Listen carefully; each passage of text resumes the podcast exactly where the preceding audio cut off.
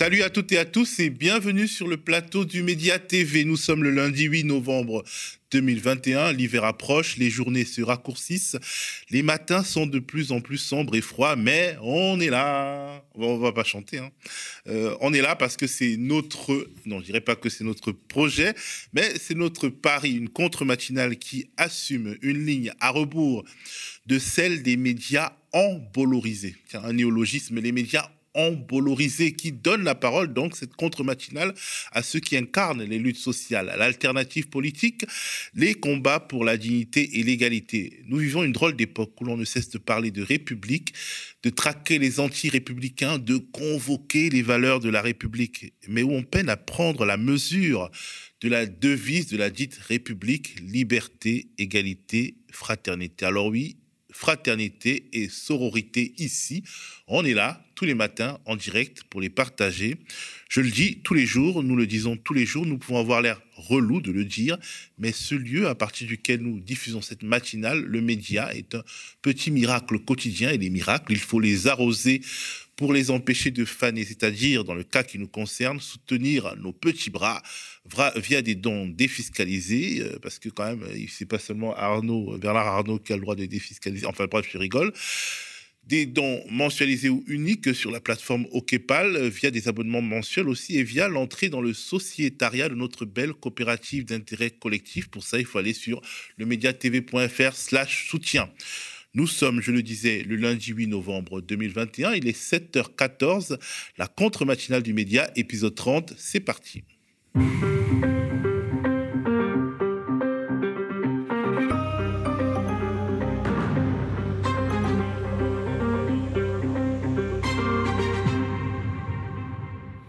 Aujourd'hui, c'est lundi et lundi, c'est la journée du zap politique. Pour décortiquer le week-end politique, avec moi, j'ai à mes côtés Anas Kazib.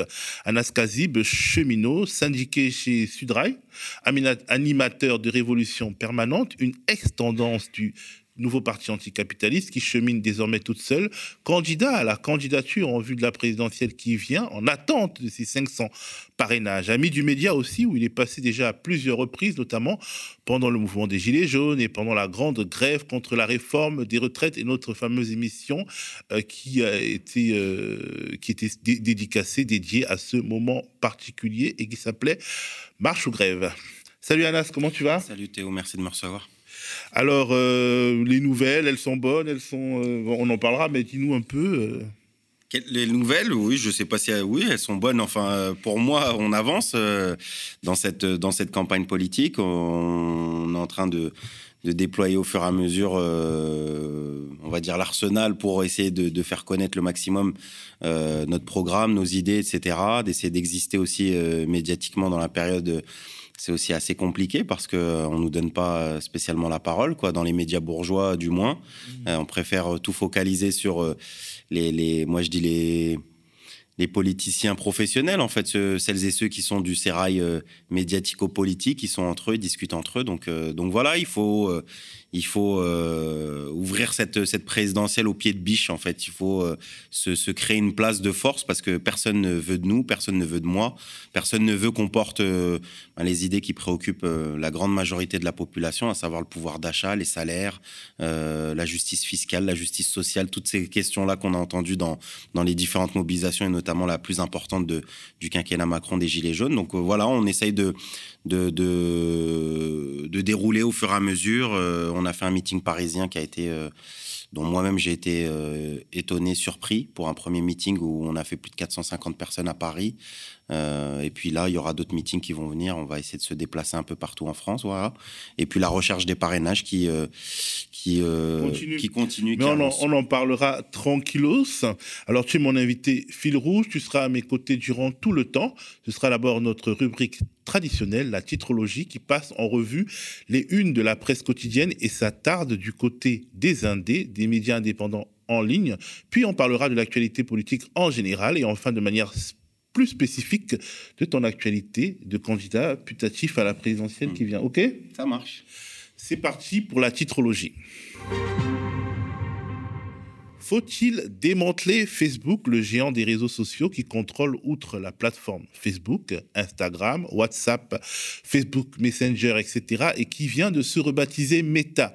C'est en tout cas la question que l'on se pose ce matin à la, une, à la vue des unes de Libération et de La Croix. Facebook, lui, régulait son compte titre Libé avec un jeu de mots euh, qu'on comprend aisément. Libé explique que la lanceuse d'alerte à l'origine des Facebook Files, des documents internes qui montraient l'irresponsabilité tout à fait consciente de la firme de la Silicon Valley dans des domaines aussi variés que la protection de la santé mentale des adolescentes, la diffusion de fake news ou le management unilatéral de Mark Zuckerberg, seul maître des algorithmes. Eh cette lanceuse d'alerte est en Europe cette semaine. Réseaux sociaux, la fabrique de la violence écrit à sa une Lacroix, qui ajoute que Frances Haugen, c'est le nom de cette lanceuse d'alerte, sera auditionnée ce lundi, même par les députés européens. En toile de mille, en toile de mire, Bref, vous avez compris, de nouvelles normes européennes visant, selon la Croix, à mieux encadrer les géants du numérique. L'univers impitoyable des grandes entreprises est également mis en avant dans l'humanité. Dans le travail, c'est lui aussi nourri des révélations de lanceurs d'alerte. Pour L'Oréal, les travailleurs ne valent rien. Gronde l'humain. Des managers lanceurs d'alerte d'une filiale ont été mis à la porte pour avoir dénoncé des pratiques sociales déloyales chez le géant des cosmétiques. À la une des échos, Bouygues, le groupe spécialisé dans le BTP, les télécoms, les médias qui contrôlent TF1 et progressivement M6 aussi. Bouygues change de dimension, nous apprend le quotidien cher au milliardaire Bernard Arnault. Bouygues a en effet racheté la filiale service multitechnique, ce qui fera d'Engie, ce qui fera de l'énergie son premier métier devant le BTP et le reste. Bien entendu, le round électoral à venir n'est jamais bien loin. Présidentiel, un automne de grande confusion se désole le monde. À cinq mois de la présidentielle, le débat politique va de petites phrases en polémique sans prendre de la hauteur et sans aborder notamment les grandes questions globales comme la crise sanitaire ou le climat. Pourquoi en arrive-t-on là? Le monde évoque entre autres les réseaux sociaux, les chaînes d'infos en continue une nouvelle temporalité médiatique qui semble problématique. L'opinion porte-étendard des idées néolibérales consacre sa une au premier débat organisé dans le cadre de la compétition entre cinq prétendants de droite, une discussion qui sera organisée sur LCI. Congrès des Républicains, quatre débats et trois écueils, écrit l'opinion. De son côté, le Figaro consacre sa une au secteur de l'éducation, après avoir fait de même pour le secteur de la santé il y a quelques jours. Pourquoi l'éducation nationale peine à recruter, écrit le Figaro, évoquant les salaires peu attractifs, le manque de reconnaissance sociale et les violences que peuvent subir les enseignants. Résultat des courses, en 20 ans, le nombre d'inscrits au concours de professeurs a diminué de moitié, conséquence une baisse du niveau des admis et le recours massif aux contractuels. Alors Anas, avant de nous appesantir sur les médias indépendants en ligne, quelles sont les unes d'aujourd'hui qui te parlent? Le les thématiques qui, euh, qui sont revenues euh, Facebook, euh, l'hôpital public, pardon, l'éducation nationale, enfin, il y a un certain nombre de, de problématiques que les journaux ont choisi d'évoquer. Je pensais que tu allais évoquer, enfin, après, il n'y a aucun média qui évoque le truc de Elon Musk, là, qui euh, a demandé à ses followers de, de, payer, euh, est-ce qu'il devait payer des impôts ou pas, parce que le gars paye, euh, enfin, il pèse 300 milliards, mais il paye aucun impôt, et qui a demandé à ses followers de. Alors, Elon Musk, le fondateur de, de, Tesla, Exactement. qui, en fait, il a été un peu interpellé par euh, euh, des déclarations euh, venant d'une filière de l'ONU qui expliquait qu'en fait une partie, une petite partie de sa fortune aiderait à, résoudre la question de la, faim dans le monde. Donc il a commencé à demander à ses followers. et puis ça s'est retourné contre lui. Je pense qu'il pensait peut-être qu'on allait que les gens allaient lui dire qu'il fallait pas payer d'impôts. Mais bon, ils en, ils en parlent pas. Mais moi, c'est un truc qui m'a fait un peu tilter euh, euh, ce matin, un peu dans l'actu, même si elle n'est pas dans les, dans les journaux. Mais euh, déjà, ce qui est intéressant, c'est de voir qu'il y a, en tout cas, peu de sujets réactionnaires. on a été habitué pendant les deux mois sur les sujets portés notamment par, par la, la candidature de Zemmour, en tout cas la, la candidature qui n'est pas encore officielle, mais qui est là autour de la question de l'immigration, des noms, etc., de la sécurité et autres.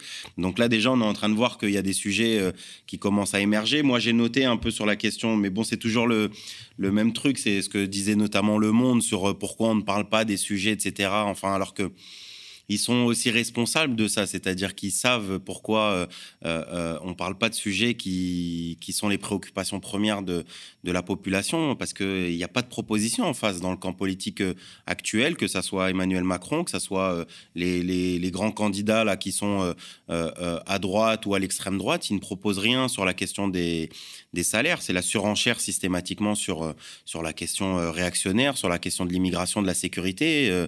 on parlera peut-être tout à l'heure de, de Montebourg, mais, mais on le voit à quel point, en fait, il y a une porosité de plus en plus importante euh, à gauche comme à droite, en fait, de, d'évoquer uniquement les sujets qui, euh, qui sont euh, les, thématiques fortes de, de, la droite et de l'extrême droite. C'est assez intéressant. l'article aussi du Figaro, la une du Figaro sur la question des salaires. Parce que pour moi, euh, je suis convaincu que ce qui est en train de se passer, notamment par exemple aux États-Unis, avec les grèves immenses en fait, et notamment aussi tout cet effet, je crois il y a plus de 20 millions d'Américains qui ont démissionné en, en, 2020 et 2021. Enfin, c'est quelque chose de, massif, d'assez énorme en fait, de voir qu'il euh, y a un avant et un après euh, crise sanitaire, même si on est encore dedans et qu'on n'a pas l'air encore d'en sortir totalement. on, on, verra quels seront les, D'ailleurs, les annonces de, Macron, je crois, c'est ce soir ou euh, c'est demain. C'est demain, demain soir. Mais, euh, mais la réalité, c'est quoi? Je pense que psychologiquement et dans, dans l'état du, du, monde du travail, je pense à l'échelle internationale, il y a un avant, un après.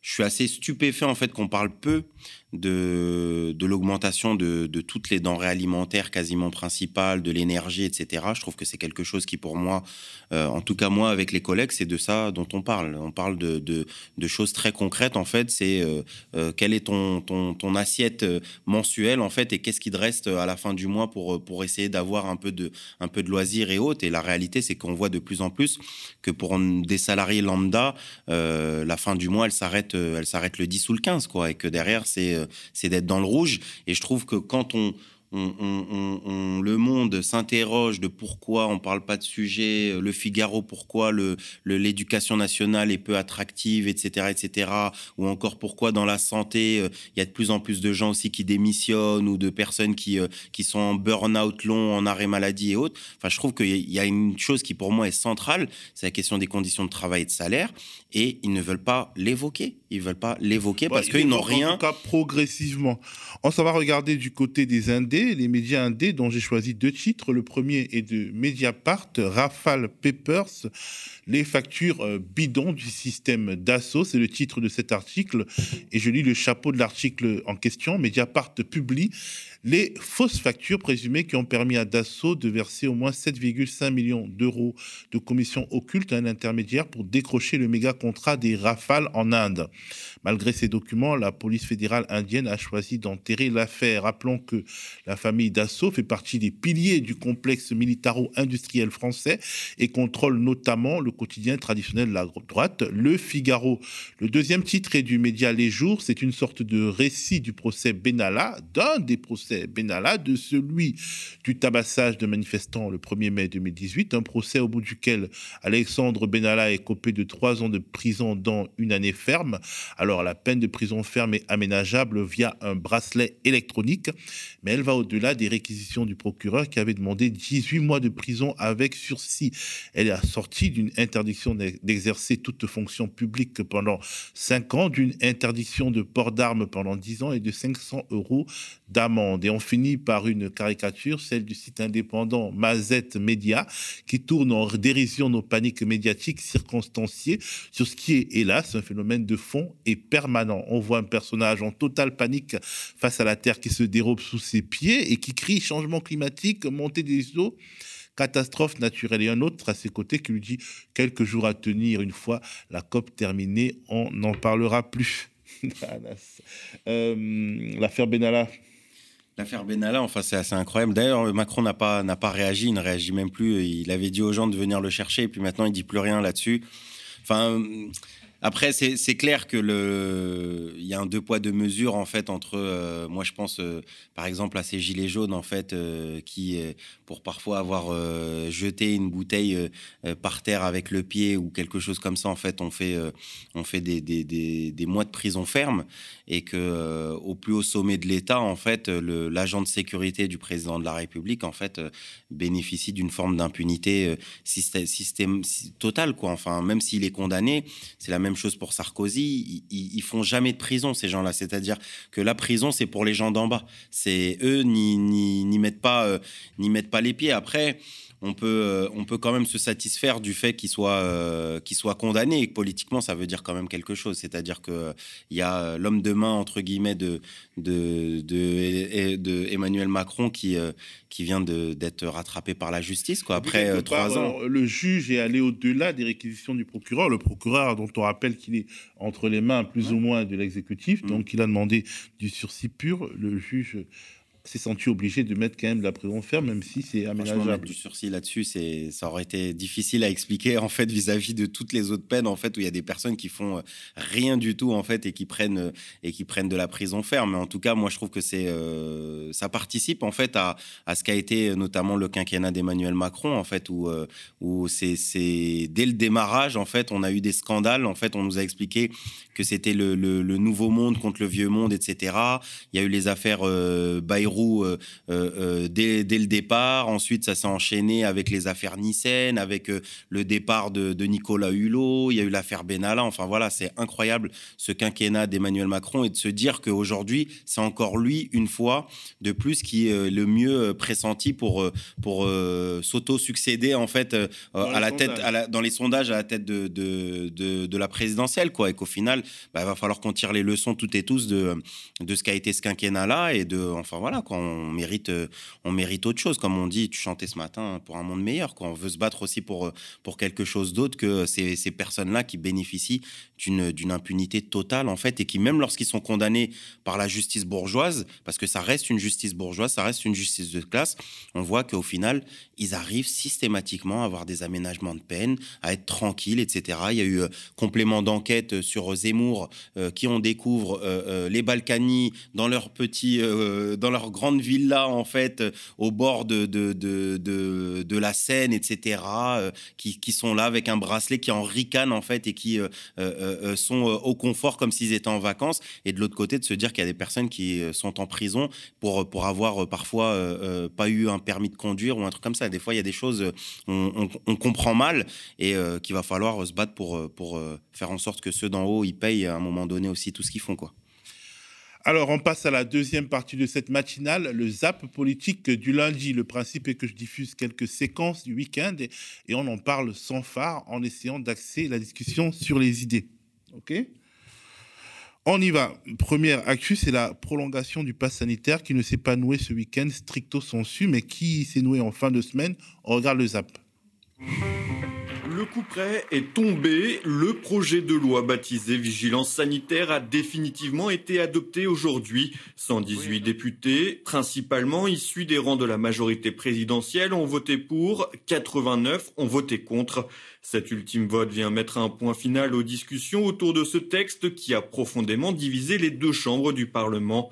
À deux reprises, le Palais du Luxembourg s'était opposé à la volonté gouvernementale en proposant un recours possible jusqu'en février. Aucune conciliation n'a été trouvée entre sénateurs et députés lors d'une commission mixte paritaire ce mardi. Le dernier mot est revenu à l'Assemblée nationale, de quoi faire bondir l'opposition. Derrière la fin de non-recevoir que vous nous opposez, il y a nécessairement pour nous le soupçon que des intentions politiques ait pu être présente dans une position qui n'est plus la même que celle que vous avez acceptée à la fin du mois de juillet 2021. À la tristesse s'ajoute donc l'incompréhension et le mécontentement face au non-respect de principes fondamentaux de nos institutions démocratiques et nous ne pouvons pas admettre qu'il n'y ait pas eu de discussion, car cette discussion les députés nous l'ont dit, c'est vous, vous gouvernement, qui l'avez en réalité interdite, ce qui est déplorable. Rappelez-vous la loi, l'état d'urgence, qui avait été imaginé pour faire face aux événements qui entouraient la guerre d'Algérie. C'était bien état d'urgence, c'était exceptionnel. On l'a mis en place, répété, recommencé, et à la fin, le ministre est venu en nous disant écoutez, on ne peut pas vivre tout le temps dans un régime d'exception, alors on le passe dans le droit commun. Les mesures d'exception, c'est comme les passions. Ça paraît toujours tout neuf à ceux qui en sont la proie. Mais la vérité, la sagesse de l'histoire consiste à se méfier des élans de cette nature et à se référer à l'histoire longue. Le temps que prend la démocratie, c'est jamais du temps de trop. Il n'y a que les brutes qui disent le contraire. Donc Anas Kazib, euh, euh, animateur de Révolution Permanente, euh, candidat à la présidentielle de 2022. Un des animateurs, enfin un, des anima un des militants en tout cas, mais c'est il y a du monde, il y a du monde derrière Révolution tu, Permanente. Si tu as les, les, 500 signatures, alors tu n'es pas pour le pass sanitaire, hein, tu l'as dit à plusieurs reprises, mais tu es beaucoup moins investi dans le mouvement contre le pass sanitaire que dans le mouvement des gilets jaunes. On sent un petit malaise. Bah déjà sur la, c'est clair et net que enfin dans, dans, mon programme en fait je porte la question du, du retrait immédiat de de, ce pass sanitaire là et de toutes les mesures en fait coercitives, autoritaires qui ont été mis euh, en place par le par le gouvernement depuis euh, et puis même au-delà de, de, ceux de Macron. Mais euh, dans la question du pass sanitaire, enfin moi j'ai toujours été contre parce que c'est c'est liberticide, c'est autoritaire en fait. C'est euh, comment ne pas faire de la pédagogie, comment ne pas expliquer aux gens la nécessité en fait de de se vacciner, de pourquoi il faut se vacciner, etc. on n'a jamais discuter en fait. Les gens, ont... moi je voyais autour de moi, enfin les personnes te disent c'est quoi la différence entre AstraZeneca et Pfizer? C'est quoi la différence avec euh, avec Janssen, etc. Est-ce que si euh, euh, dans ma sérologie j'ai suffisamment d'anticorps, est-ce que ça vaut le coup? Les gens ont des questions simples en fait. Ils demandent pas, demandent pas la lune. Et il y a aussi ça témoignait de beaucoup de choses, enfin d'une forme de d'anticapitalisme, si je peux dire de cette manière-là. Euh, euh, la question des, des, des, des, big pharma, des labos pharmaceutiques, etc., de cette manne financière, du fait que ben, la santé, c'est euh, c'est plus euh, l'objectif n'est pas de soigner les gens directement, mais c'est déjà de, de, faire en sorte d'avoir des profits, de faire des bénéfices, etc., de voir comment en pleine pandémie, en fait, ils ont même augmenté les tarifs des, des vaccins notamment Pfizer et Moderna. Notamment Pfizer et Moderna. Donc euh, c'est normal que euh, les gens soient, soient inquiets là-dessus. Et puis surtout quand on voit le charlatanisme de, de ce gouvernement dès le départ. Enfin, comment elle s'appelait? Agnès Buzyn. Agnès Buzyn nous disait au mois de février que la, la crise sanitaire, elle était déjà derrière nous, qu'elle pouvait candidater à la mairie de Paris parce que ça y est, c'était fini. C'est-à-dire qu'on n'avait même pas encore connu le Covid, que elle, pour elle, c'était déjà terminé. On nous a expliqué que les masques, on, on ça servait à rien. Enfin, Olivier Véran, il faisait des tweets en disant Je suis par la fenêtre, je vois qu'il y a des gens qui ont le masque, je sais même pas pourquoi ils font ça, euh, ça sert strictement à rien.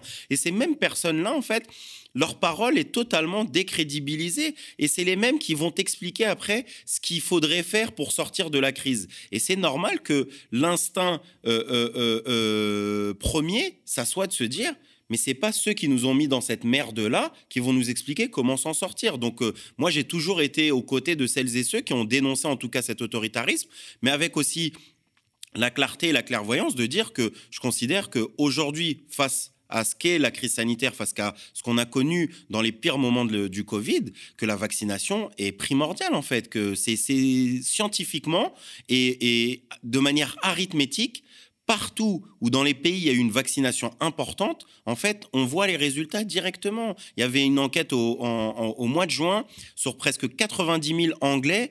Il y avait 89% de ces 90 000 Anglais, en fait, qui n'étaient pas vaccinés, ni une première dose, ni une deuxième dose. Tu vois ce que je veux dire? Et ça montre, en fait, à quel point le fait de la vaccination euh, euh, euh, permet, peut-être pas totalement de la contagiosité, mais ça permet les formes graves. Moi, personnellement, enfin, moi, si, si, si demain on, me garantit que je meurs pas de quelque chose, moi, ça me suffit. Derrière, si je l'attrape, que j'ai une forme bénigne, etc., ou que malheureusement je peux euh, euh, contaminer quelqu'un d'autre, si on ne meurt pas, en fait, c'est le plus important pour moi. C'est pas de, de, Et je pense que des fois, il y a un faux débat. Et sur la question de, des manifestations, moi, je suis allé au, démarrage de, ces mobilisations. Le problème, c'est que je pense que, comme l'a été le mouvement des Gilets jaunes, il y a euh, une forme de on se pince le nez à gauche, on se pince le nez dans, dans, la gauche euh, syndicale et politique. Euh, lorsque ça ne vient pas et ça n'émane pas d'une intersyndicale ou d'une réunion euh, dans, tel local de parti ou quoi que ce soit, on se pince le nez, on fait en sorte que, de, que ça n'existe pas. Je pense que ça, c'est une erreur. le mouvement des Gilets jaunes et les mouvements dits subversifs, insurrectionnels, révolutionnaires ou peu importe comment on, veut les appeler, n'ont jamais été chimiquement purs. Les gens ne viennent pas avec, euh, avec le manifeste du Parti communiste sous le bras et en chantant l'international. Non, les gens, ils viennent avec ce qu'ils connaissent, avec ce qu'ils savent faire. Certains sont des primo-manifestants. Ils viennent avec les premières revendications qu'ils ont, d'accord, sur la question du pass sanitaire. Et je pense que c'est... Euh, je pense qu'on va le payer le fait d'avoir laissé Philippot. Je pense que d'avoir toléré et d'avoir accepté que ça soit l'extrême droite qui soit euh, hégémonique dans, cette, dans ces mobilisations-là, euh, de laisser Philippot faire des meetings tous les samedis, en fait, euh, et récupérer ces gens qui sont venus de prime abord pour dénoncer le pass sanitaire et qui au final se retrouvent à parfois avoir du confusionnisme et pour la partie la plus extrême à développer tout un, langage complotiste, parfois même antisémite, etc. Je pense que c'est, on, va, on va en payer une partie en tout cas. Mais toi-même, Anas, tu étais beaucoup moins impliqué dans ce mouvement-là que dans le mouvement des Gilets jaunes. Oui, mais ce mais c'est pas une question d'implication, c'est une question de un moment donné, il faut euh, voir aussi les limites qu'on peut avoir euh, les uns et les autres. Au moment du mouvement des gilets jaunes, il y avait une réalité sociale qui nous avait permis d'essayer de peser au maximum en fait euh, dans, cette mobilisation au démarrage. En fait, nous on avait fait au mois de novembre un appel avec le comité Adama, avec Assa Traoré, Youssef Brakni pour se joindre en fait et on sortait nous aussi les cheminots. On avait à l'époque un collectif qui s'appelait l'Intergare. En fait, on avait on, était plus de 300 cheminots à, se mobiliser en fait et à pouvoir essayer d'impulser quelque chose. Le problème, c'est que la mobilisation contre le pass sanitaire, à mon sens, on a raté le wagon euh, très rapidement. C'est-à-dire que euh, euh, après, après quelques samedis, on a vu que la question de la vaccination posait problème. C'est-à-dire que on, disait euh, vacciné, non vacciné, l'essentiel c'est d'être contre le pass sanitaire. Moi je pense que ça c'est un peu, euh, faut se dire les choses, la vérité, et que les gens ils sont plutôt euh, opposés à la vaccination quand même, de plus en plus en tout cas dans les mobilisations. C'était peut-être pas le cas au démarrage, parce qu'au démarrage il y avait beaucoup d'aspirations, notamment si tu te souviens, par rapport à la santé, par rapport au personnel hospitalier, etc. Au fait que c'était pas normal qu'on vire ou qu'on sanctionne ces personnes-là qui étaient en première ligne, et ça je pense que c'était ultra progressiste. Je pense qu'on aurait dû euh, batailler pour justement demander des moyens, demander des, augmentations de salaire, etc. moi, j'aurais été OK pour me mettre euh, euh, à fond dans, une, des mobilisations où il y avait des aspirations sociales. Le problème, c'est qu'il y a eu euh, une lutte saine autour de, l'autoritarisme du pass sanitaire, mais qui pour moi a été combinée avec un confusionnisme en fait autour de la vaccination, etc. Et je sais pour avoir manifesté certaines fois où tu te retrouves en fait, en vrai, les gens sont pas spécialement pour, pour OK, t'acceptes, t'es vacciné, machin, mais viens pas parler de vaccination ici. Voilà, nous on est contre la vaccination aussi. Donc je pense qu'il y avait quelque chose de très antagoniste dans, dans, dans ce mouvement-là qui a fait que c'était difficile, en tout cas pour l'homme que je suis, de pouvoir essayer de s'investir beaucoup plus parce que le moment où tu as des groupes euh, d'extrême droite, le moment où tu as Philippot, etc., Divisio et autres qui viennent, Dupont-Aignan, tout ça, qui rassemblent du monde avec des discours ultra réactionnaires, ultra anti-vax, etc., machin, c'est difficile avec tes petits bras musclés, entre guillemets, d'inverser la tendance et de, et de venir avec des banderoles, non on passe sanitaire, mais oui pour la vaccination. Euh, tu vois ce que je veux dire? Les, héros syndicaux euh, sont fatigués, quoi. Vous avez euh, perdu quelque chose, une partie. Bah, moi, je, je, me, je me revendique pas en tout cas de la bureaucratie syndicale et des directions syndicales. Ça, c'est une certitude. Moi, je suis un syndicaliste de terrain. J'ai toujours aussi bataillé contre les stratégies de la défaite. J'ai toujours bataillé lorsque les directions syndicales ont dénoncé le mouvement des Gilets jaunes. Je les ai dénoncés publiquement, haut et fort, en fait, lorsqu'ils disaient faut pas aller voir les Gilets jaunes, faut négocier avec nous, Édouard Philippe et, et Monsieur Macron j'ai dénoncé avec, euh, avec grande force euh, et, euh, cette chose-là. Maintenant, la réalité, c'est que je pense que le mouvement ouvrier, les directions du mouvement ouvrier, en tout cas, qu'elles soient syndicales ou politiques, auraient dû faire le nécessaire pour mobiliser en fait et amener des thématiques. Et je pense que au-delà même du pass sanitaire, il y a une crise politique profonde du syndicalisme et de la gauche, qu'elle soit institutionnelle, mais que ça soit aussi l'extrême gauche, la gauche radicale, révolutionnaire et autres, qui est pour moi aussi traverse une crise profonde. Enfin, moi, quand je vois qu'on avait fait une mobilisation importante, la marche contre l'islamophobie en, en, 2019, où il y avait plus de 80 000 personnes, que le comité Adama en 2020 a déplacé plus de 100 000 personnes à République, plus de 80 000 personnes devant le tribunal de grande instance, que le 5 décembre 2019, on était un million et demi de personnes en fait dans, dans la rue contre, contre le démarrage de, de, du, de la réforme des retraites, de le voir quand je vois tout ce qu'on a été capable de faire et qu'aujourd'hui il y a des émours, il y a des au quotidien en fait, il y a une montée du racisme, il y a des insultes, des menaces de mort, il y a eu un fichage euh, euh, de F2 souche où il y a eu des milliers, des, des centaines en tout cas de militants politiques, syndicaux et autres, mais il n'y a même pas un rassemblement.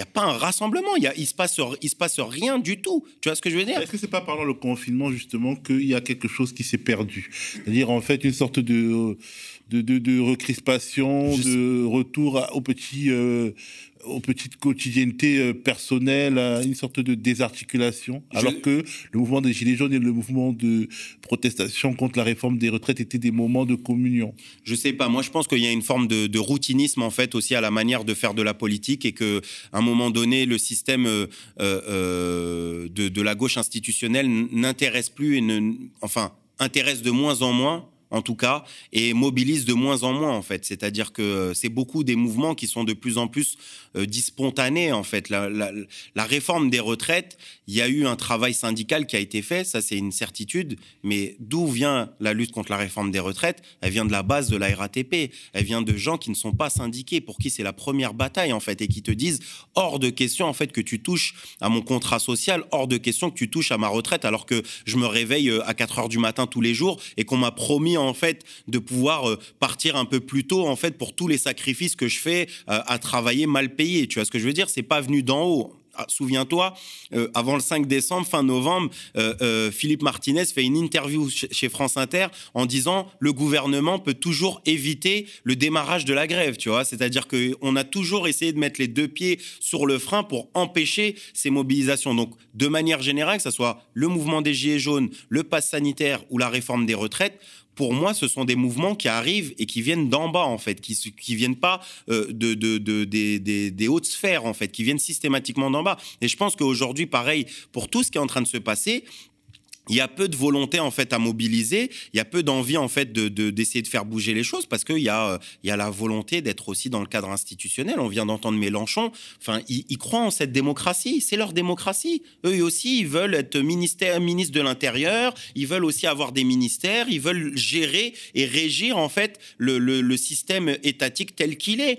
Peut-être en le réformant par-ci par-là, en faisant deux, deux, trois petites choses, mais globalement de maintenir en fait le cadre établi. Et ces gens-là, en fait, sont pas pour euh, euh, affronter politiquement en fait ce qui est en train de se passer, changer euh, la, donne. Et je pense que tant qu'on ne pose pas les véritables problèmes et qu'on cherche pas en fait à mettre aussi une stratégie qui cherche à rompre frontalement avec ça, on n'y arrivera pas. Et que, du coup, il y a une forme de, de, passivité et puis on se contente en fait de ce qu'il y a. Et moi, en tout cas, j'espère que par en bas, ça va, se ça va, ça va bouger parce que sinon, c'est Enfin, c'est compliqué, quoi. Si c'est ça notre avenir, c'est difficile. Alors, deuxième sujet euh, qu'on va évoquer, c'est Arnaud Montebourg et sa sortie sur un moyen, selon lui, efficace d'obliger les pays dont sont originaires certains immigrés sans papier à donner suite aux OQTF les obligations de quitter le territoire français. On écoute. Sur la politique d'immigration, pourquoi on n'arrive pas à intégrer? Parce que vous avez aujourd'hui 100 000 euh, mesures euh, d'obligations pesant sur des personnes qui sont irréguliers, clandestins, qui doivent quitter le territoire qu'on n'arrive pas à exécuter. et qui sont là. Et, qui, d'ailleurs, souvent, sont des délinquants.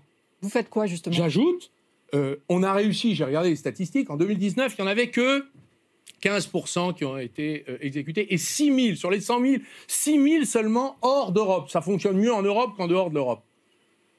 Donc moi, je suis maintenant décidé à faire une proposition, et je voudrais le, dire ici. Le président de la République a dit il faut supprimer les visas des pays qui refusent de coopérer, puisque le problème, c'est que nous avons les moyens de ramener ces personnes dans leur pays d'origine. Ce sont les pays d'origine qui refusent de reprendre les, les personnes qui relèvent de leur juridiction. Donc, euh, donc euh, la privation des visas pour moi ne fonctionne pas. Donc je suis décidé à taper au portefeuille.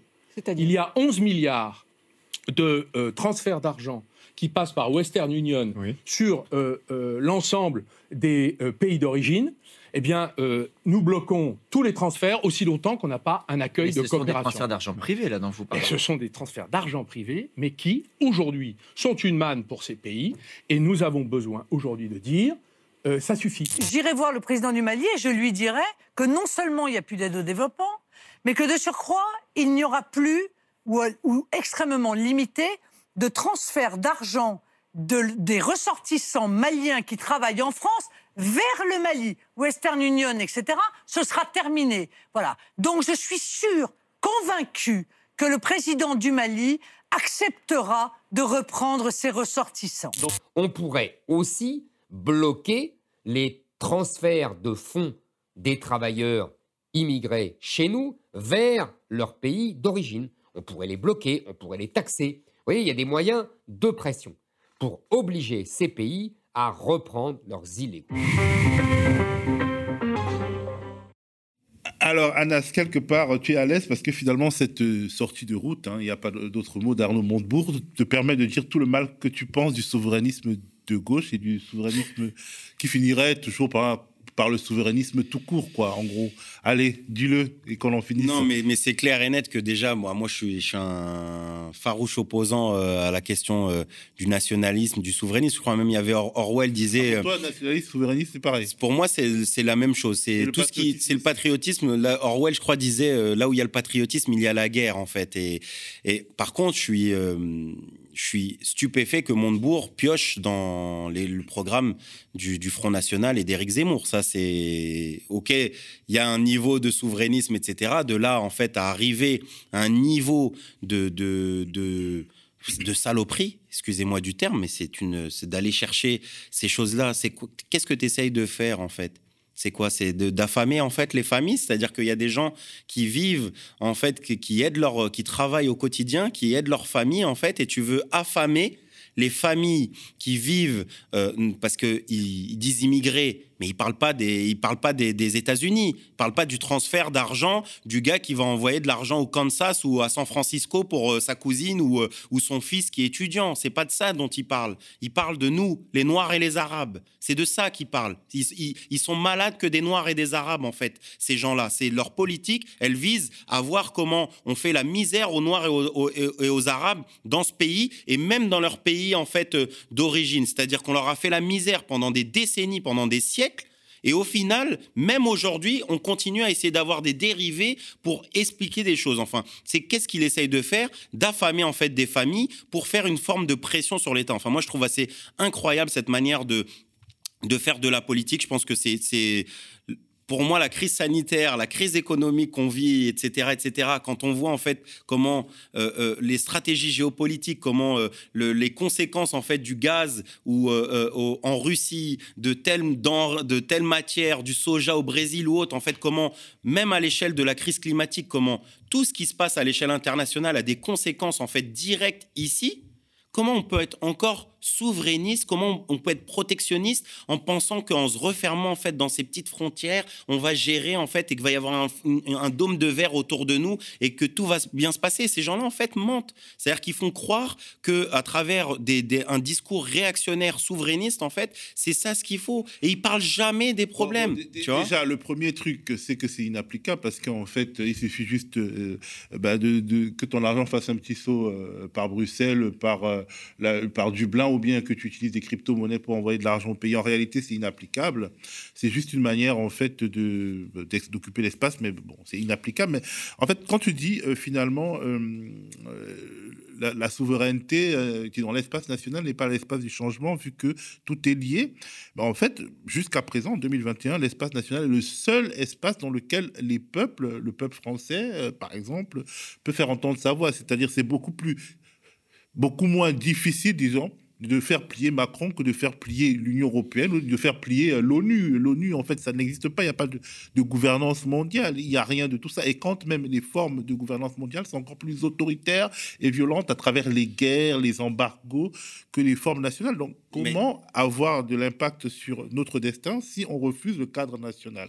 C'est pas de refuser le cadre national c'est pas de refuser de lutter dans son pays en fait. Ce n'est pas ça. Parce que même euh, tu as même plus d'impact euh, sur euh, ton patron d'entreprise ou sur ton ton, ton manager dans ta boîte. Tu vois ce que je veux dire? Que tu auras de conséquences sur Macron. C'est-à-dire que c'est de manière étapiste en fait tu as toujours plus mais ça veut dire de ne pas occulter la nécessité en fait de, de la question internationale. Moi je sais pas qui était George Floyd voilà, je, pense toi non plus, tu savais pas qui était George Floyd. J'ai jamais mis aucun pied à Minneapolis en fait, mais de voir comment des conséquences d'une mort aux États-Unis et surtout comment parce que c'est pas le premier noir américain et malheureusement ça sera pas le dernier noir américain à mourir sous les mains de la police américaine.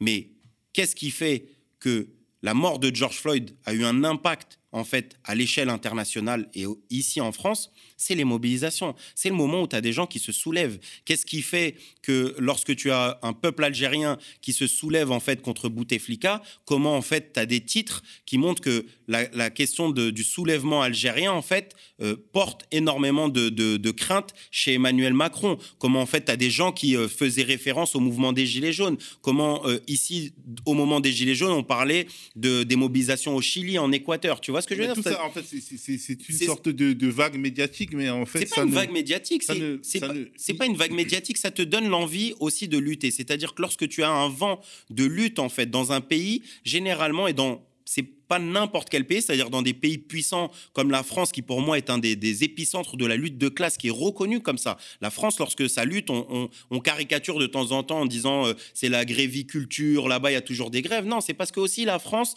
a une tradition, une histoire de lutte de classe profonde en fait qui est ancrée et qui a des conséquences parce que c'est une des plus grandes puissances impérialistes en fait. La France, elle est jusqu'en Kanaki, en Guyane, etc. Elle est présente partout et lorsque tu tapes en fait en France, ça a des conséquences, un retentissement. L'échelle internationale. Et je pense que sur les questions, moi, quand je parle de nationalisme, de souverainisme, c'est sur les questions de, de, de, régence, on va dire, du pays. C'est-à-dire de considérer, en fait, que tout ce qui est à l'extérieur, euh, euh, euh, ne doit pas exister en fait dans le pays, qu'on doit fermer en fait, on doit fermer les frontières, on doit se protéger.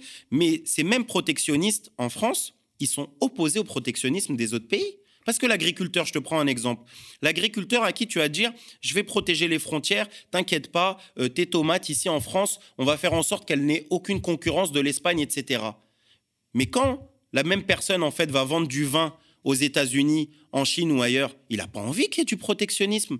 Il n'a pas envie, en fait, que son vin, son fromage, ses denrées, etc., alimentaires, ses produits, en fait, ils, soient euh, sujets à de la taxation, en fait. Tu vois ce que je veux dire? C'est-à-dire que c'est un faux protectionnisme. C'est en réalité non pas un protectionnisme pour en bas, on ne protège pas les gens d'en bas. Parce que les gens, on pourrait les protéger en, permettant qu'ils puissent mieux se soigner, qu'ils puissent mieux gagner leur vie, etc. On, on pourrait protéger les gens en augmentant les salaires, en partageant les richesses. Mais ce protectionnisme, en fait, économique, politique, il ne vise qu'à garantir les intérêts, en fait, d'une caste française, en fait, et c'est pareil à l'échelle internationale. Quand, euh, quand Trump augmente les taxes sur l'aluminium, etc., quand Obama augmente les taxes sur les pneus chinois, etc., etc., quand euh, euh, ils font du business de soja entre le Brésil et les États-Unis, tout ça n'est qu'une une, histoire de, stratégie commerciale qui bénéficie, qui profite en fait au, plus grand. on va prendre un exemple concret. Par exemple, j'ai vu un de tes camarades sur Twitter qui explique que ben, de toute façon, vous, vous êtes euh, euh, au-delà même de ce que Montebourg peut dire, contre les frontières, contre les visas, pour la régularisation de toutes et de tous. On peut se dire que c'est parce que, en fait, vous n'avez pas sérieusement l'intention de prendre le pouvoir en 2022 que vous le dites, parce que ce serait inapplicable concrètement dans un monde d'inégalité, dans un monde traversé, enfin, qui est pour l'instant ce qu'il est. Bah, parce qu'en fait, effectivement, les mouvements de population dérégulés créeraient plus de désordre qu'autre chose. Non, mais moi je pense que déjà, les, les, euh, ouvrir les frontières, en fait, faut arrêter de croire que tout le monde a envie de venir en Ouais, France. même- euh, non, la, plupart, monde. la, plupart des, la plupart des gens. euh, Pas tout le monde, mais même si c'est euh, 10% de ce que les plus craintifs imaginent, ça va déjà créer. Moi, je sais, je sais pas si on est capable de chiffrer. Moi, je pense qu'en tout cas, nous, on, nous, on le porte dans notre programme. C'est pas une histoire de d'être élu ou pas.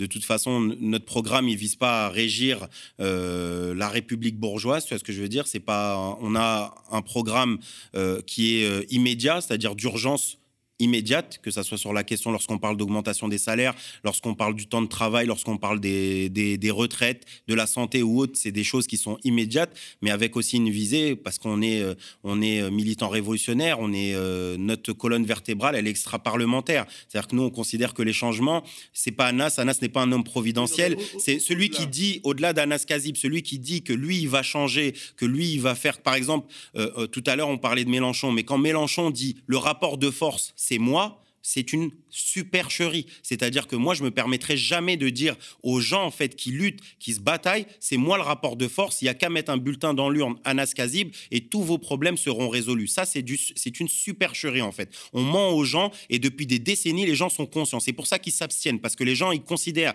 qu'ils ont fait l'effort de voter, qu'ils ont écouté des programmes, qu'ils ont écouté les gens et qu'au final, il n'y a rien qui change pour eux dans leur vie. Et moi, je pense que le minimum, la minimum, le minimum, pardon, de ce qu'on peut faire, c'est déjà de dire la vérité en fait aux gens, de dire qu'il y a des difficultés, mais on peut les affronter en fait ensemble. Et je pense pas que dire couvrir les frontières, que régulariser les sans-papiers et autres, en fait, c'est régulariser les sans-papiers, ouvrir les frontières, c'est totalement différent.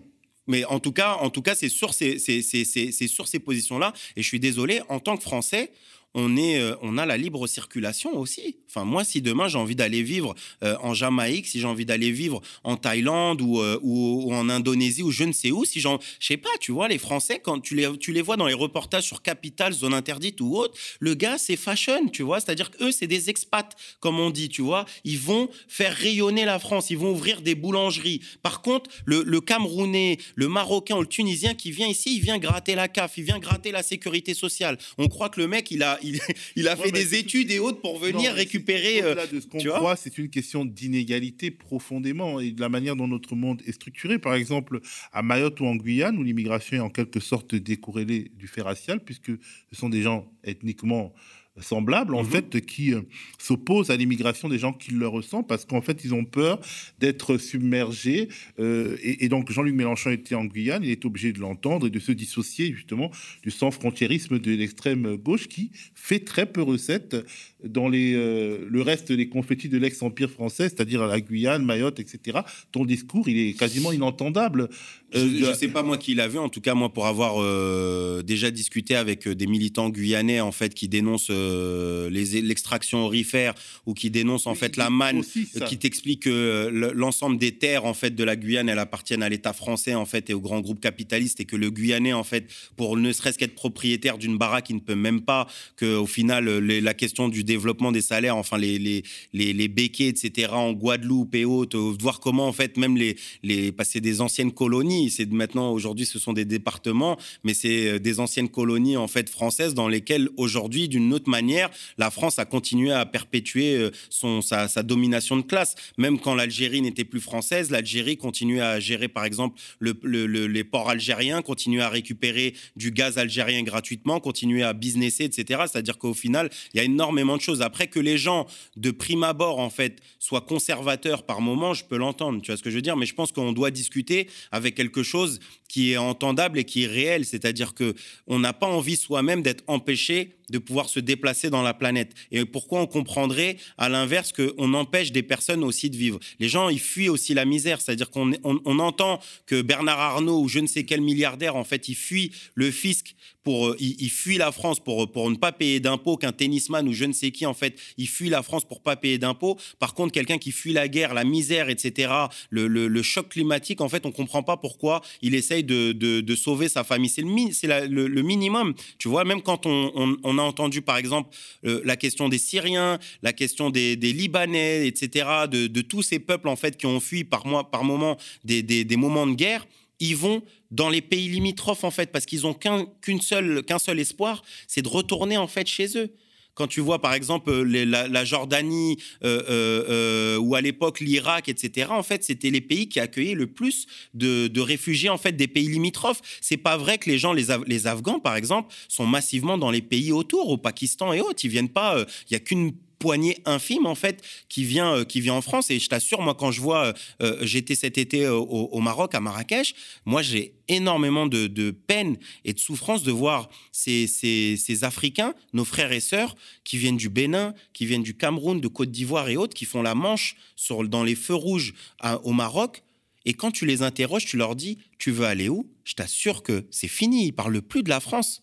Ils te parlent de l'Allemagne, te parlent de l'Angleterre, te parlent de la Belgique, mais disent la France c'est fini. Ils disent nous on a, on a eu des, des amis qui sont venus en France, ils vivent dehors ou bien ils, sont, ils ont fini euh, toxicomanes ou etc etc. Tu vois ce que je veux dire? Et qu'au final la France aujourd'hui à l'échelle internationale apparaît comme un pays de plus en plus réactionnaire en fait, de plus en plus xénophobe et c'est assez incroyable en fait que même les gens qui fuient la misère, ils préfèrent aller partout sauf en France, tu vois. Et je pense que nous on doit au contraire porter un discours qui soit pas un discours réac, pas un discours euh, euh, euh, souverainiste et mais qui soit un discours de solidarité en fait internationale, d'entraide en fait entre les peuples et, et, et- d'aide en fait face face à la, à la misère et aux catastrophes que, qui, qui nous arrivent, qu'elles soient sanitaires, euh, écologiques ou, ou économiques. Alors bon, euh, ce week-end, il y avait euh, euh, Bernard Friot et Frédéric Lordon qui ont, qui ont fait une émission aux médias qui a été diffusée, que tu peux regarder. Et, Je regardé un petit peu. et, justement, en fait, ils parlaient de la théologie, en fait, d'une sorte de, de, de- religion communiste.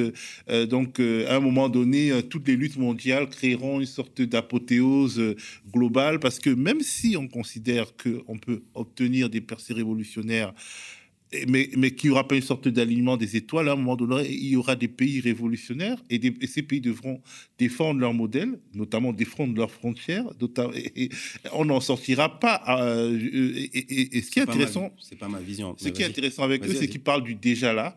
Euh, Bernard Friot, il parle du déjà là des, des, des institutions communistes à travers la sécurité sociale, le statut des, des fonctionnaires. Et on se dit, bon, voilà, c'est par les institutions qu'on peut quand même continuer à, mener le combat. Et pour cela, il faut que le cadre national soit euh, libre. Par exemple, aujourd'hui, euh, euh, des, facteurs comme l'Union européenne limitent en fait les capacités révolutionnaires d'un pays. Et, donc, la souveraineté, le souverainisme, entre guillemets, qui est complètement décorrélé du nationalisme, peut se justifier comme ça. Moi, je, personnellement, je, pense que la polémique, par exemple, sur, euh, cette publicité du Conseil euh, de l'Europe, en fait, a montré que c'est pas la Lituanie ou le, le ou je sais pas quoi ou quel pays autre de l'Europe en fait qui met la pression sur la France. On voit que la France, lorsqu'elle veut mettre la pression sur euh, l'Europe, elle est en grande capacité de le faire. Je pense pas que ce soit euh, les, les, les présidents ou les gouvernements.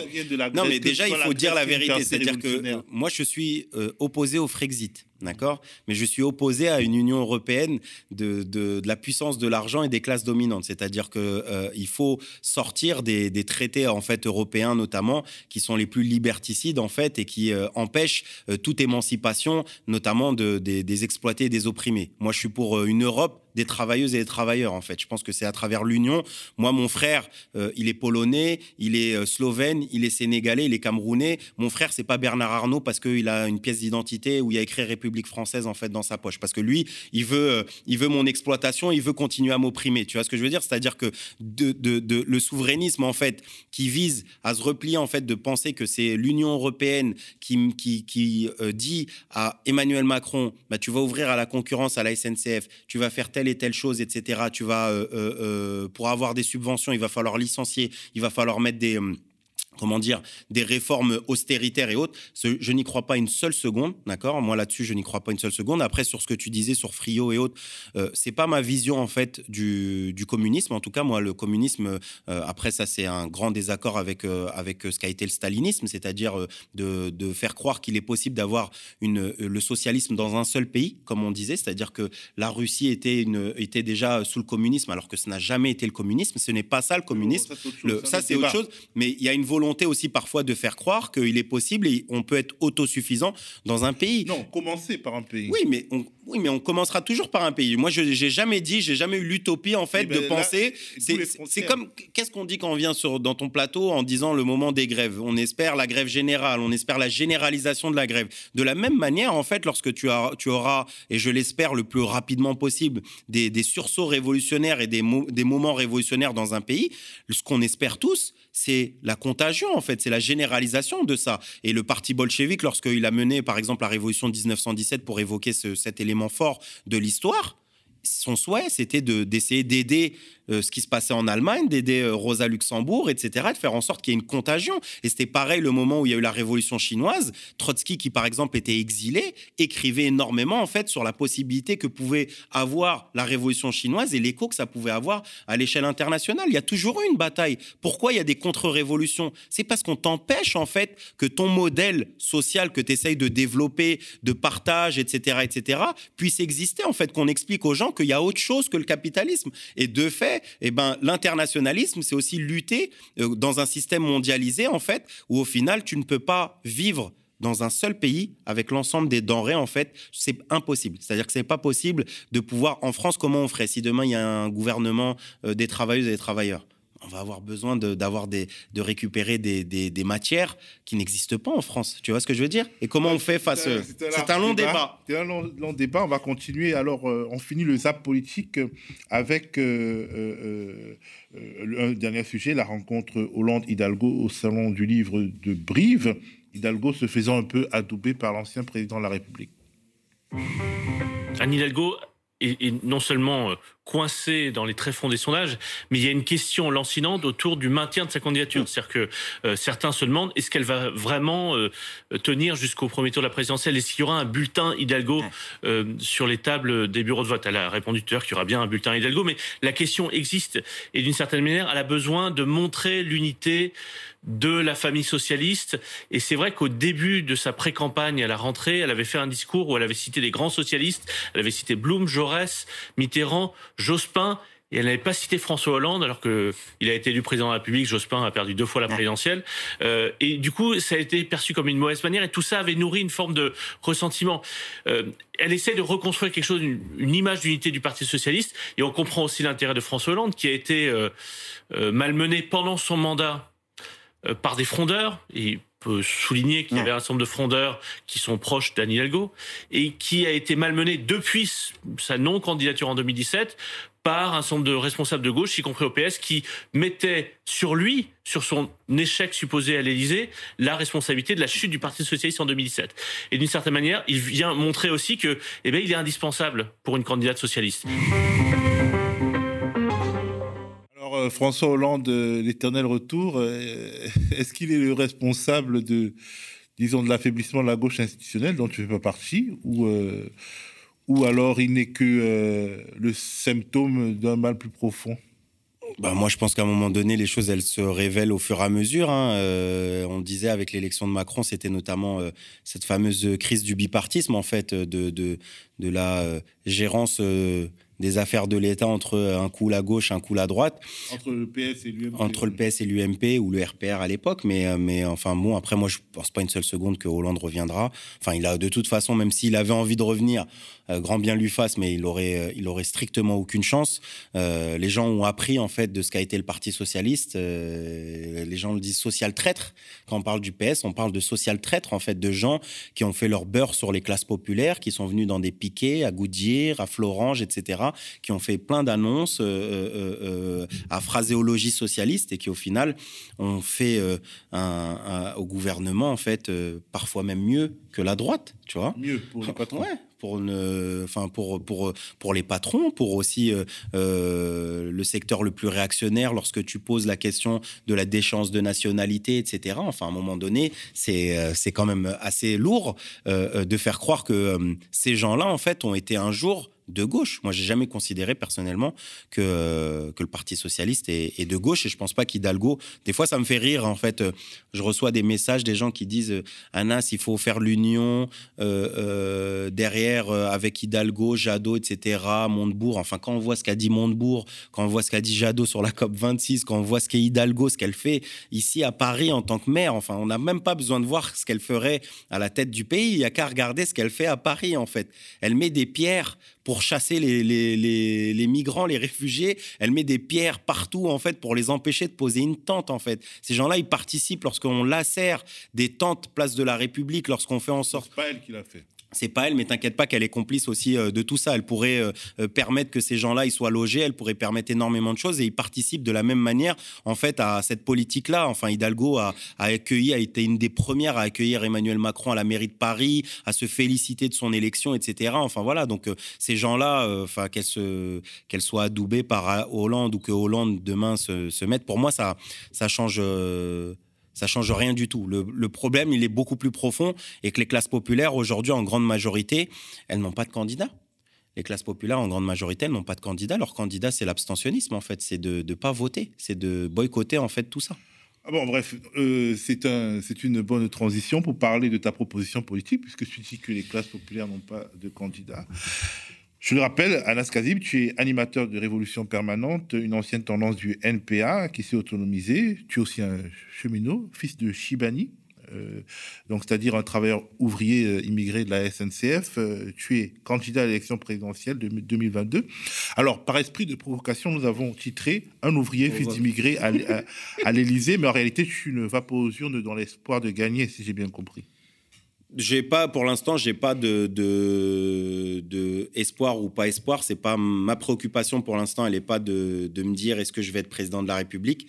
Euh, c'est pas notre stratégie en tout cas. Ce n'est pas notre notre notre façon de faire. Nous, on est extra parlementaire, c'est-à-dire qu'on considère que euh, ce n'est pas à travers l'institution présidentielle qu'on va changer les choses. Ce n'est pas à travers le parlementarisme qu'on va changer les choses. Mais vous faites quoi? Alors, vous trollez la présidentielle C'est pas du, c'est pas du, c'est la présidentielle qui nous troll au quotidien. Moi, je considère. Moi, je troll rien du tout. Moi, je, travaille au quotidien. Les gens autour de moi, ils travaillent au quotidien. C'est eux qui font tourner la machine, euh, pendant que euh, la plupart des, des, patrons, euh, sinon tous les patrons et les, les cadres supérieurs et autres de la défense, de la finance, du CAC 40 et autres étaient confinés chez eux. Nous, on travaillait. C'est nous qui avons fait vivre le pays. En fait, il y a pas, il y a, y y a pas de président qui m'a tapé sur l'épaule, qui m'a dit bravo pour ce que tu fais ou quoi que ce soit. Tu vois ce que je veux dire C'est-à-dire que on a, on, on- c'est eux qui trollent, pour reprendre ton expression. C'est la présidentielle qui troll en réalité euh, la classe ouvrière, qui essaie de la discipliner, qui essaie de la domestiquer en fait. Et moi, je pense que Mais en te soumettant justement euh, au rituel de la présidentielle, en mettant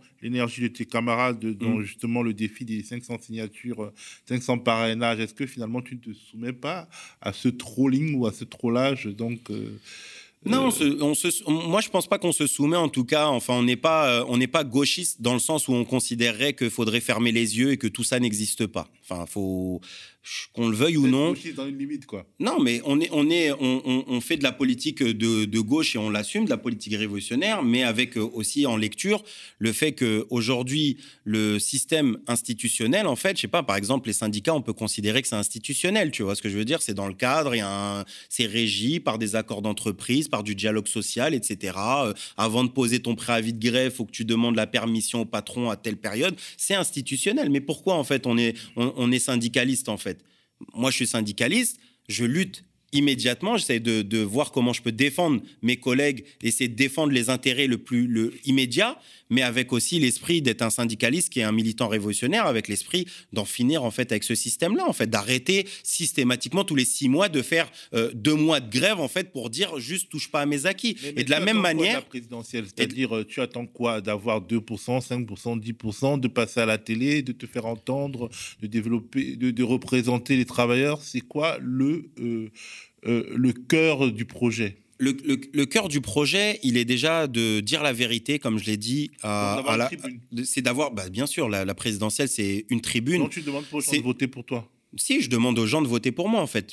Plus il y aura de personnes qui vont voter, plus la pression sera forte. Tu vois ce que je veux dire? On s'exclut de rien du tout, en fait, euh, euh, dans, dans, dans, cette campagne, dans cette campagne présidentielle, dans le sens où on considère qu'aujourd'hui, il y a un tel ras-le-bol, il y a une telle fuite, en fait, de, de cette institution où les gens, en fait, s'abstiennent, considèrent que ce n'est pas ça qui va changer, qu'au final, moi, je vois les gens qui me soutiennent et qui disent, moi, j'ai jamais voté, ou ça fait des 10 ans ou 20 ans, j'ai pas voté, mais avec ta candidature, en fait, je sais que je vais retourner aux, urnes ça veut dire quelque chose. Et notamment les maires qui me, qui me parrainent aujourd'hui sont conscients en fait que le, visage d'un ouvrier issu de l'immigration et qui a 34 ans, je suis jeune aussi, tu vois ce que je veux dire? J'ai pas pas 20 piges, mais je suis pas euh, je suis pas un gars, ça fait 40 ans qu'il est dans le dans le sérail politique en fait, tu vois ce que je veux dire? C'est-à-dire que le, le, 80% de mes camarades, c'est des étudiantes et des étudiants en fait, ce sont des jeunes qui vont à la recherche de ces parrainages là et ça met un vent d'air frais en fait.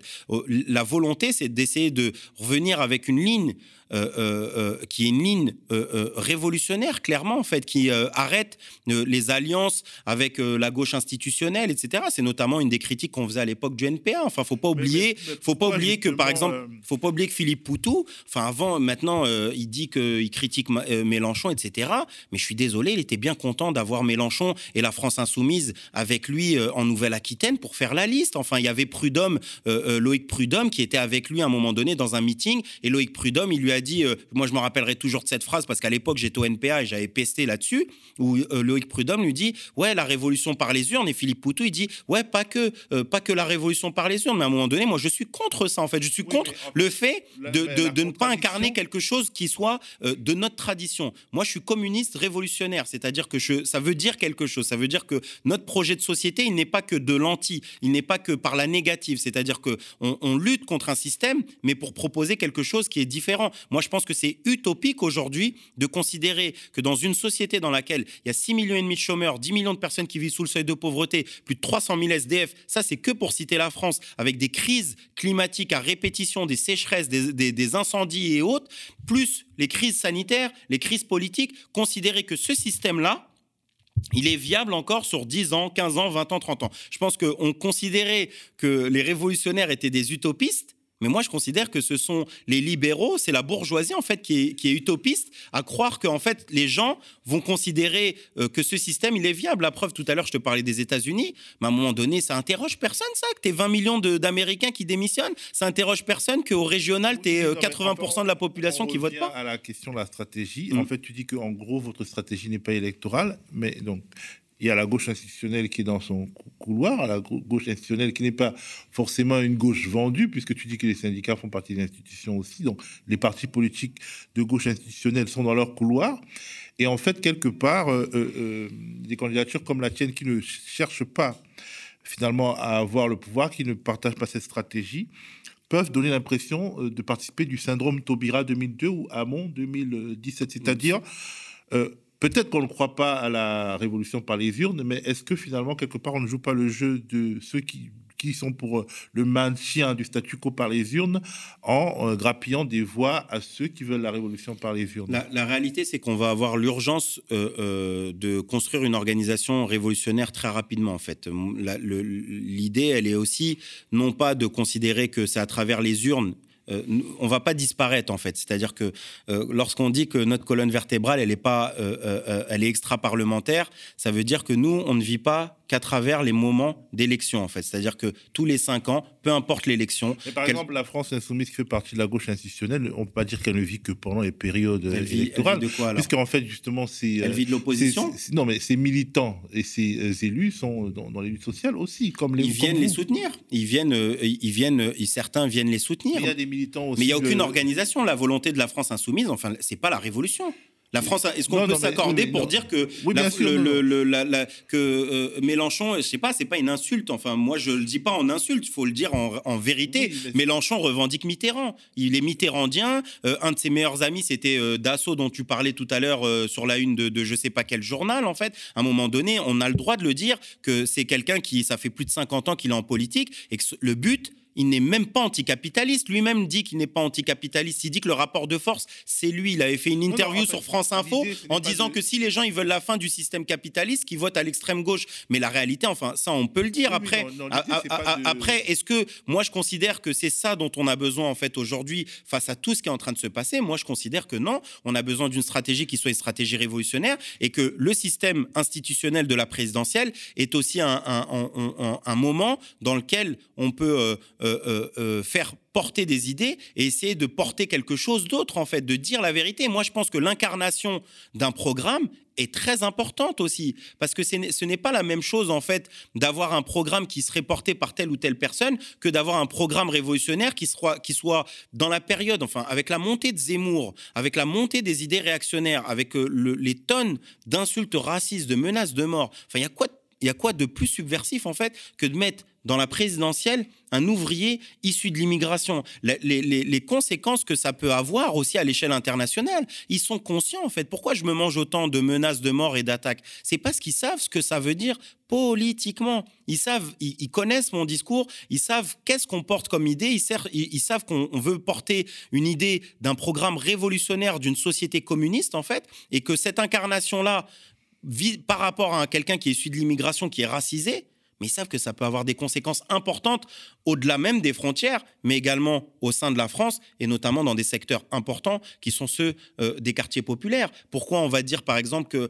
euh, Anas, euh, dans Marianne, euh, parce que Marianne adore en fait parler de, de, moi, tu vois, ils vont dire Anas, c'est le marxiste qui s'acoquine avec les décoloniaux. Parce qu'en fait, pour eux, le marxisme, c'était celui qui lutte que contre la réforme des retraites. Le moment où, en fait, tu dénonces les oppressions raciales, euh, euh, t'es un décolonial. Le moment où tu dénonces les oppressions et les violences sexistes et sexuelles faites aux femmes, t'es un woke. Tu vois ce que je veux dire? C'est-à-dire qu'en fait, le vrai marxisme, pour eux, dans leur idée, c'est celui qui se préoccupe que de la fiche de paye. Et, et- et moi, je viens avec cette, cette envie de porter un discours qui soit combiné, qui dénonce la question de l'urgence euh, euh, sociale à travers la question de, de- l'économie, de- des salaires et autres, mais aussi la fin en fait des oppressions, euh, qu'elles soient raciales, qu'elles soient patriarcales. Euh, je sais pas moi, dans quel meeting de la présidentielle, enfin j'invite celles et ceux qui, qui peuvent regarder sur YouTube, sur notre chaîne Révolution Permanente, le meeting du 20, novembre, du 20 octobre qu'on a fait. Dans quel meeting de présidentiel tu as des travailleurs précaires de Honnête qui ont fait 45 jours de grève Tu as Assa Traoré, tu as Sacha qui est une militante euh, euh, euh, féministe trans du média XY en fait, tu as des, des, des salariés de Transdev en grève. Dans quel présidentiel en fait, dans quel meeting de candidats on a ça? Et nous, c'est tout ça qu'on a envie d'incarner, d'essayer de porter cette nouvelle génération et cette envie de cristalliser politiquement toutes les luttes qui ont émergé en fait de la dernière séquence et d'essayer de porter en fait dans cette euh, euh, candidature, dans, dans cette présidentielle, un autre programme, un autre projet qui soit pas un projet euh, réactionnaire en fait comme est en train de le faire Zemmour, Macron ou autre, mais un projet qui aussi chamboule l'échiquier, retourne la table définitivement et qui est déterminé et conscient en fait des, des, des étapes et des enjeux qu'il va y avoir et que ça va pas se faire que à travers la présidentielle, mais ça va se faire aussi à travers un processus révolutionnaire, un processus de lutte de classe. Et c'est ce qu'on vient de dire. Question comptable, est-ce que tu penses que tu auras tes 500 signatures? Est-ce que je pense, j'espère en tout cas. As euh, combien là? euh, là, on est à, je crois, 3-4, je crois, de 150 euh, parrainages. Euh, mais je pense qu'on va avoir les 150 euh, soit dans, dans les prochains jours. Mais qu'est-ce qui remonte du terrain justement? En fait, quelque part, c'est aussi aller à la rencontre de la France. J'ai lu un reportage dans Mediapart où tes, euh, euh, tes camarades étaient partis euh, dans les Ardennes, à Charleville-Mézières, Oui. où je suis né. J'ai été moi-même en Normandie. Je suis parti en, Et- Normandie coup, la semaine dernière. Qu'est-ce que- qu'est-ce qui remonte du pays? Qu'est-ce qui remonte du pays? En tout cas, des maires qu'on voit, il y a, il y a déjà, on voit que c'est la, la confirmation de l'approfondissement de la crise politique, moi je dis, parce qu'on a des maires qui, euh, bah déjà, euh, c'est assez intéressant quand tu vas voir un maire, il te dit, moi je suis apolitique. Tu vois, il te dit, moi je suis apolitique, j'ai pas d'étiquette, etc. En fait, ça te montre déjà que ils sont, c'est là où on se rejoint, c'est qu'ils ils- ils sont opposés au professionnalisme en fait de la politique. C'est-à-dire que ce sont, nous, on va avoir des ouvriers, des paysans et autres. C'est-à-dire qu'on parle déjà le même langage et que ce que nous on porte leur, leur, leur parle énormément et de voir aussi cette jeunesse. Après, c'est un processus. hein. C'est un processus totalement antidémocratique. On, on- on arrive à 150 parrainages. Non, non, tu dis que vous parlez à des maires euh, ouvriers et paysans, mais vous faites retoquer par ces ouvriers et par ces paysans aussi. A- C'est-à-dire retoquer. C'est-à-dire qu'ils refusent de vous parrainer. Ah oui, c'est c'est un parrainage, euh, un parrainage sur 25. Pourquoi? Parce que, en fait, déjà, le processus des 500 signatures, il faut savoir, avant, c'était 100. Quand est-ce que c'est passé à 500 C'est passé à 500 avec Coluche, en fait. Après la, candidature de Coluche, ils ont multiplié non pas par deux ou trois, ils ont multiplié par 5. Et maintenant, c'est 500 parrainages dans 30 départements différents. Et, maintenant, et depuis la réforme institutionnelle de 2017, c'est euh, public au journal officiel. C'est-à-dire, tu comprends pour des maires qui te disent moi, écoute, j'adore ce que tu fais, je te soutiens, etc. Mais je peux pas te parrainer parce que si je te parraine, en fait, les subventions que j'attends pour refaire la route à côté, que c'est Xavier Bertrand qui va me donner, si Xavier Bertrand, il sait que je ne parraine pas, je ne parraine pas et que je parraine au contraire Anas Kazib, il va me couper les vivres. C'est pareil aussi pour euh, des maires qui vont avoir peur de leur réélection, même si c'est des petits maires, certains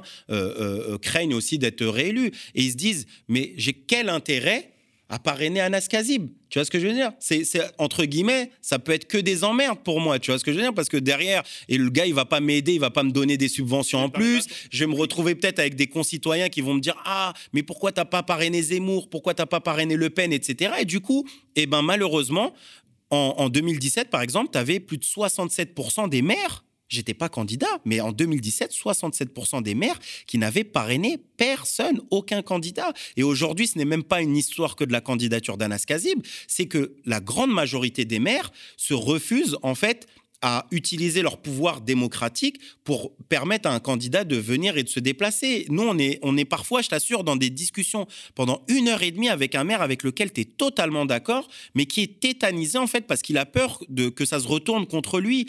On- J'ai fait la Normandie, le gars, il te dit... Moi, je déteste Macron, mais je vous explique ici, c'est un fief macroniste parce que Édouard Philippe tient toutes les mairies avec la main.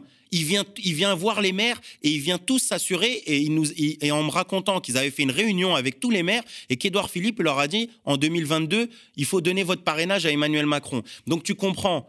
Moi, je suis pas Emmanuel Macron, tu vois ce que je veux dire. Mais Donc, pour le petit gros, maire, pour toi, le parrainage, les parrainages, c'est un système mais antidémocratique. bien sûr, mais, profondément, profondément. Et, mais pour autant, est-ce que on, on joue le jeu à fond? On, on pense et on espère pouvoir les, les avoir. En tout cas, on, on est dans une, dans une bonne lancée. Et on, sinon, on ne le ferait pas. Si on considérait une seule seconde qu'il était impossible d'avoir les 500 parrainages, on ne ferait pas autant d'efforts. C'est énormément d'énergie dépensée à pas faire autre chose. D'accord? Faut savoir que ça À repose ne pas être sur le terrain. toi, à tu- pas tu- être sur le tu- à pas être sur à pas être sur le terrain. J'ai des camarades qui n'ont pas eu un jour de repos, d'accord? Qui n'ont pas eu un jour de repos depuis euh, depuis le mois de juillet, pas un jour de congé, pas de vacances, etc. C'est sur euh, c'est sur tout le, le peu de temps libre qu'on peut avoir et c'est sur uniquement nos financements. Et c'est pour ça que toutes celles et ceux qui se retrouvent en fait dans ma candidature, qui ont envie de me soutenir, qui ont envie de faire en sorte qu'on soit là, parce que j'ai beaucoup de soutien. Je remercie énormément les gens qui trouvent qu'en ma candidature il y a quelque chose de, nouveau en fait, un vent de fraîcheur. Pratiquement, justement, on te soutient comment? Bah, il y a le www, euh, www.anaskazib2022.fr. C'est le site internet de campagne. Il y a une rubrique très bien faite où euh, les gens peuvent participer. On va lancer des comités de soutien et pour que les gens se saisissent. Moi, je dis, c'est pas ma candidature, c'est, elle appartient à tout le monde. En fait, c'est à toutes celles et ceux qui sont pas obligés d'être militants de révolution permanente, sont pas obligés d'être trotskistes, sont pas obligés d'être militants révolutionnaires, mais qui, s'ils considèrent que cette candidature, elle doit être là, sur la ligne de départ, en fait, face à Zemmour, face à Macron, en fait, d'essayer de les coucher aussi sur les plateaux télé, dans les débats, d'essayer de porter un autre discours, en fait, combatif et aussi clair, parce que franchement, on a taffé la question de la réforme des retraites, parfois jusqu'au dernier euro, les, financements, la question des salaires, on a bossé énormément de questions autour de la question de l'écologie, du contrôle ouvrier. J'étais venu d'ailleurs euh, discuter ici avec Rémi de tout ce qu'on pourrait faire au niveau des transports gratuits, au niveau de l'énergie, des, avec mes camarades raffineurs et autres. C'est-à-dire qu'on a un programme qui est vraiment solide et bien fait. Et si les gens en fait se retrouvent là- là-dedans et qu'ils ont envie de soutenir, qu'ils ont envie de faire des réunions publiques, faire connaître le programme, tracter, faire de la diff, aller chercher des parrainages, c'est avec grand plaisir. Nous, on, on- ça va pas en tout cas reposer sur euh, nos petits bras musclés, ça va pas reposer que sur nous. Si les gens ils veulent qu'Anas Kazib soit là à la présidentielle, eh ben ça va passer par euh, par cette vieille formule bien connue euh, de l'union fait la force et on a besoin de, de- du, du plus de monde possible pour Alors, nous aider. dernière question, la question du racisme. euh, comment tu survis dans cette atmosphère irrespirable quand même qui t'est imposée euh, On voit tout ce que tu reçois comme, euh, comme attaque, notamment euh, quand tu parles du drapeau rouge, on te rappelle que tu es un fils immigré, alors que bon, c'est une tradition qui est euh, commune en fait à la, à la gauche, euh, à la partie de la gauche euh, à laquelle tu appartiens. Comment tu le vis? Bon, même, quand tu es, originaire euh, du Maroc, en fait, on veut t'interdire d'être communiste. Tu vois on veut t'interdire de, de dire que ton drapeau, il est, il est rouge. D'ailleurs, j'invite euh, celles et ceux qui, regardent l'émission à, lire cet article euh, de Kautar Archi dans la position revue, en fait, qui est sorti ce week-end, qui où elle dresse un bilan que je partage énormément, en fait, sur la question de la gauche et sur le rapport, notamment, des militants racisés comme moi, en fait, face à, à, à ces attaques racistes, en fait, d'essayer de nous cantonner systématiquement à ce, aux origines euh, dont on est issu en fait. C'est-à-dire qu'on est, on est légitime en rien en fait. C'est-à-dire que euh, euh, quand on est un syndicaliste, on est un islamiste. Quand on est militant politique, on est un islamiste, etc. C'est-à-dire qu'on est, on est tout le temps du, des mauvais en fait. Et, même parfois même dans, dans, la gauche, ça arrange aussi certaines et certains parce que très sincèrement, j'ai eu quelques soutiens, mais j'ai peu de soutien en fait des, des, des, grandes figures en fait de la gauche syndicale et politique. Hein. Tu vois, moi, je te dis très sincèrement, enfin, je sais pas, moi, euh, quelqu'un, j'aime pas citer, mais allez, euh, euh, Martinez ou, je ne sais pas qui, ou Berger ou n'importe quel dirigeant syndical, en fait, il s'est pas dit, attends, on est en train de, menacer de. Il y a quelqu'un qui a dit, il veut me pendre avec le drapeau bleu, blanc, rouge, il veut m'ouvrir, il veut il veut m'ouvrir le ventre et il veut violer mes enfants. Tu vois ce que je veux dire? Tu mérites même pas le minimum, c'est-à-dire un tweet, un soutien d'un dirige, d'un dirigeant du mouvement ouvrier ou de la gauche institutionnelle ou de candidats, etc. Euh, euh, la, seule candidate euh, qui a condamné, c'est Nathalie Arthaud, par exemple, de lutte ouvrière. Les autres candidats, n'ont pas condamné. Il y a eu quelques communiqués, mais il y en a qui n'ont pas fait de, qui n'ont pas fait le moindre tweet en fait. Tu vois ce que je veux dire? C'est-à-dire que ça veut dire quelque chose de, de, profond en fait et dangereux. C'est-à-dire que quand on laisse un candidat à la présidentielle, un militant ouvrier, etc., qui est en plus issu de l'immigration, qui mange des menaces de mort, des insultes en fait, et qu'on le laisse sans le protéger, sans s'insurger vis-à-vis de ce qu'il a, ne serait-ce que par, euh, par soutien démocratique, tu vois ce que je veux dire? Tu n'es pas obligé, je te demande pas de voter pour moi à la présidentielle, ou même si tu étais un candidat, un autre candidat, mais le minimum, c'est de soutenir face euh, à, l'extrême droite, face aux menaces et autres, de soutenir quelqu'un. Et, malheureusement, euh, il y, en a peu, mais pour revenir au, centre de ce que tu disais, bah comment on le vit? Moi, je, c'est pas ni je le vis bien ni je le vis mal. Enfin, c'est c'est pas mon positionnement. Je trouve que c'est ignoble de se dire qu'en fait, euh, euh, tu te manges des menaces et des insultes. Des fois, on dit Ouais, mais c'est normal, Anas, tu t'es mis dans, dans, dans, la, dans la présidentielle. Moi, je suis désolé, moi, j'ai jamais vu Arlette Laguillet réémigration, tu vois. J'ai jamais vu euh, Jean-Luc Mélenchon réémigration. C'est, c'est pas vrai, en fait. Faut arrêter de faire croire aux gens que parce que tu es candidat à la présidentielle, en fait, c'est, ça fait partie du folklore, en fait, des menaces de mort, des menaces de réémigration. C'est, non, c'est pas vrai. C'est parce que ma candidature, en fait, elle dérange énormément l'extrême droite. Hanouna, lorsque j'étais sur le plateau, il disait Est-ce que c'est vous la candidature anti-Zemmour Et je trouvais que ça, ça, ça sonnait bien. Je trouvais que ça voulait dire quelque chose d'être la candidature anti-Zemmour. Et je considère que oui, quand je vois que tous les partisans de Zemmour, ce qu'ils essaient de mettre dans la gueule, je vois très bien en fait que le discours que je peux porter peut faire énormément mal en fait à l'extrême droite parce que moi j'ai toujours défendu tous les exploités, les opprimés, peu importe leur couleur, peu importe leur religion et autres, et que ça leur fait mal en fait quand les gens ils se disent mais vous êtes en train de nous dire les Arabes et les Noirs c'est ceci, c'est cela. Mais on a un gars qui lui est aussi arabe et que dans les plateaux télé, il dénonce la puissance de l'argent. Il dénonce celles et ceux qui, qui licencient, qui suppriment nos emplois, qui nous précarisent en fait. Mais nous, on a des intérêts encore plus euh, communs avec ce gars-là qui s'appelle Anas Kazib, dont le, grand-père est tirailleur marocain, qu'avec toi là-haut, qui en fait est en train de supprimer des emplois, est en train de, fermer, par exemple, pour prendre euh, Patrick Pouyanné, qui est en train de, qui a fermé la raffinerie de, Grand Puy, en tout cas, qui a euh, euh, mis un PSE à la raffinerie de Grand Puy, qui est en train de supprimer et, raser des villages entiers en Ouganda, en fait, pour faire passer un pipeline de plus de 1500 km. Les gens, ils sont clairvoyants vis-à-vis de ça, tu vois ce que je veux dire? Et moi, je l'ai vu, par exemple, les deux ans où j'étais aux Grandes Gueules, il y a beaucoup de monde qui, lorsqu'ils me croisent, en fait, me dit, moi j'étais plus plutôt de droite. Et, quand j'ai entendu votre discours, quand j'ai entendu votre combat, je me suis retrouvé en fait là-dedans parce que pour une fois, ça me parlait. Pour une fois, je trouvais qu'il y avait quelqu'un qui défendait en fait les intérêts des personnes qui souffrent, qui sont précaires en bas et qui fait aucune distinction entre telle et telle personne. Et je pense que ça, c'est la pire des craintes. Parce que moi, s'il y a Zemmour en face de moi, d'une part, je vais lui mettre dans la gueule tout son discours raciste, xénophobe et antisémite mais je vais aussi lui mettre dans la gueule tout son programme en fait ultra libéral où le gars il veut faire travailler les gens plus, où au final il veut en finir avec les 35 heures, il veut en finir avec le, avec le SMIC, il veut la retraite à 65 ans, etc., etc. Tu vois ce que je veux dire? Et je pense que n'importe quel prolétaire qui est en galère et qui est face aux inégalités sociales, parfois peut être tenté par une, une, porte de, une forme de ce discours-là. Mais lorsque tu commences à leur montrer que ces gens-là, en fait, euh, ils sont du côté de Fort Blankfort, ils sont du côté de Whirlpool, ils sont du côté du patron de Bridgestone, etc. Et qu'au final, avec eux, c'est la misère sociale aussi. Ces gens-là, ils t'écoutent et c'est aussi une, une, bataille contre, contre le racisme, la xénophobie et euh, la montée de l'extrême droite.